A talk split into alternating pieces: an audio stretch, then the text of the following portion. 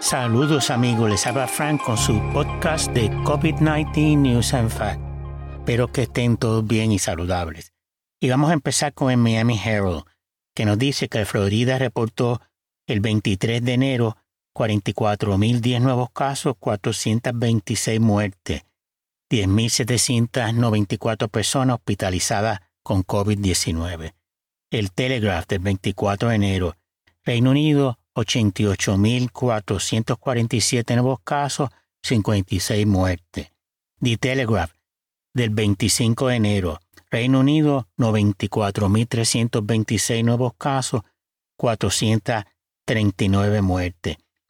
Un panel del gobierno de Israel ha recomendado una cuarta dosis de la vacuna anti-COVID-19 para todos los adultos, pero tienen que haber pasado cinco meses desde la tercera dosis o se recuperaron de la enfermedad. Japón va a incrementar el número de regiones o prefecturas bajo restricciones de movilidad y limitaciones a la actividad empresarial. Y ejemplo de esto es pedirle a los restaurantes y bares que cierren más temprano y paren de servir bebidas alcohólicas. Esto empieza del 27 de enero y es hasta febrero 20 que va a correr.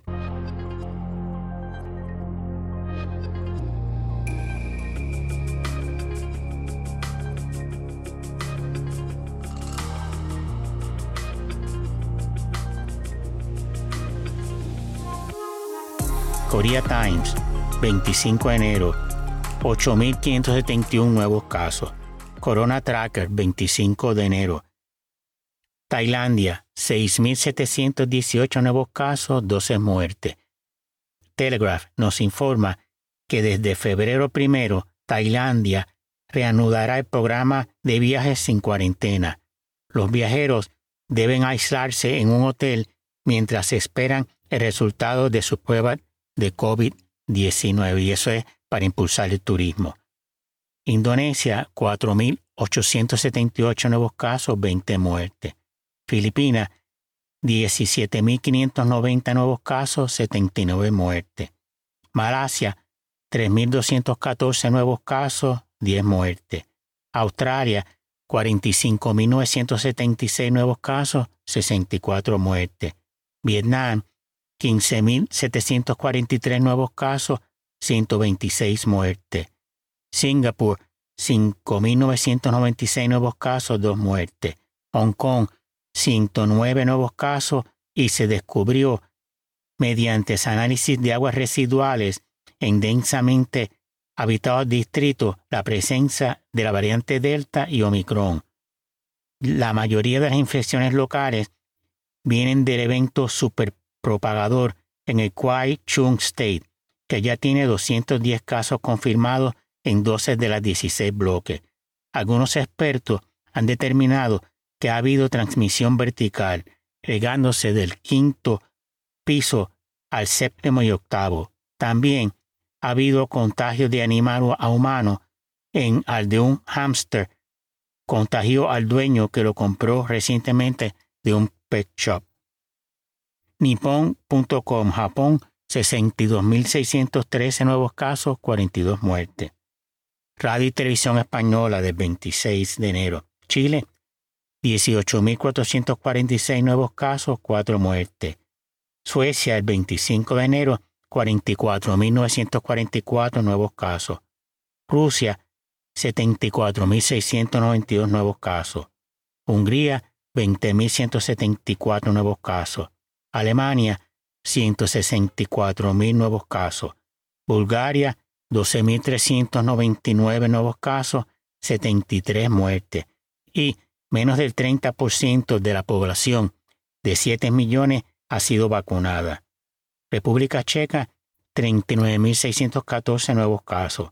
España, 114.877 nuevos casos, 382 muertes.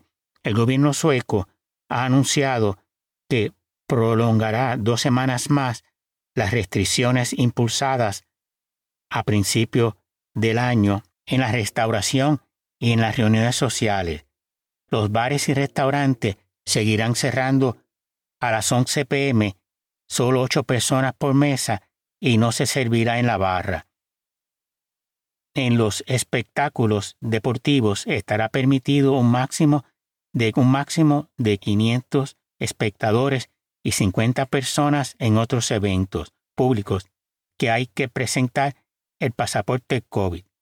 Dinamarca levantará las restricciones contra la COVID-19 el febrero primero, alegando la alta cobertura de vacunación. 60% de la población ha recibido una dosis de refuerzo. Corea del Sur, 13.012 nuevos casos, 32 muertes. Polonia, 53.416 nuevos casos, 276 muertes. Israel, 80.643 nuevos casos, 21 muertes. New York Times, el 27 de enero. Estados Unidos, 686.136 nuevos casos, 3.895 muertes, 148.407 personas hospitalizadas con COVID-19. Trabajadores sanitarios sin vacunarse están obligados a ponerse la primera dosis de una vacuna anti-COVID-19 para el 27 de enero. Los estados afectados son California, Hawái, Minnesota, Nueva York y también los territorios de los Estados Unidos. En el resto de los estados, los sanitarios tienen hasta el 14 de febrero para ponerse la primera dosis y en Texas tienen hasta el 22 de febrero.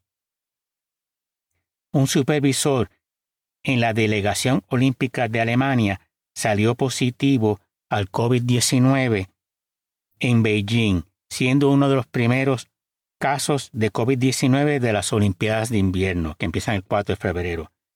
Algunos atletas han salido positivos al COVID antes de salir para Beijing, resultando en demoras en sus viajes y poniendo en duda su participación en los Juegos. Un estudio de la CDC reporta que tres dosis de las vacunas de COVID-19 reducen significativamente el riesgo para las personas con el sistema inmune comprometido de ser hospitalizados por COVID-19. Florida, 35.266 nuevos casos, dos muertes. Radio y Televisión Española, 27 de enero. España, 130.888 nuevos casos, 176 muertes. Alemania, 203.136 nuevos casos.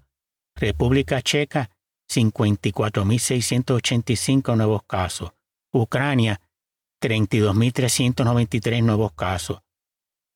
Francia, 392.668 nuevos casos, 268 muertes.